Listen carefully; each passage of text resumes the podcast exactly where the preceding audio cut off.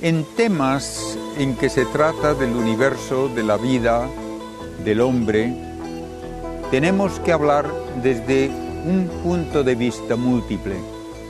Hablamos desde el punto de vista de la astronomía, de la física, de la biología y también desde puntos de vista de la filosofía y de la teología.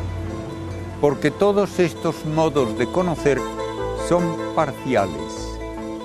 Vemos la realidad desde un punto de vista o de otro, pero no podemos con una única metodología cubrir todos esos puntos de vista. Primeramente porque la ciencia solo debe hablar de aquello que se puede experimentar, nada más.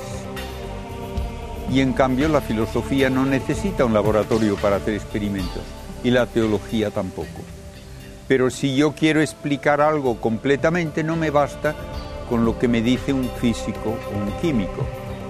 Supongamos, por ejemplo, que un arqueólogo abre una tumba y encuentra un objeto extraño, no sabe qué será, se lo entrega a un químico.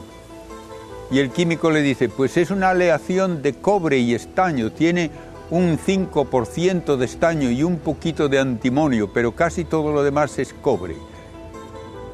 Bueno, se lo da un físico, pues tiene tantos gramos de masa y tiene tanta dureza y tiene tanta densidad y mide aproximadamente tantos milímetros en su dimensión máxima y tal. Bien, pero ¿qué quiere saber el arqueólogo? ¿Qué sería? ¿Para qué lo habrán hecho? Mucho más importante que saber cuánto cobre y cuánto estaño y cuánto antimonio hay, es decir, cuál sería la razón de hacer esto con esta forma rara, con esta composición. ¿Puede decir eso alguien usando un aparato de laboratorio? No. De modo que lo más importante para entender un objeto, que es saber para qué es, no me lo puede dar ni la física ni la química.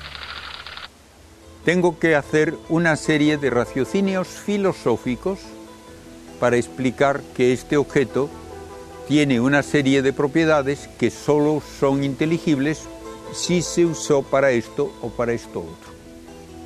Bien, algo parecido debemos decir con respecto al universo. No me basta que me digan cuántas toneladas de masa hay en el universo, ni cuántas fuerzas tiene, ni cuándo comenzó, a qué temperatura.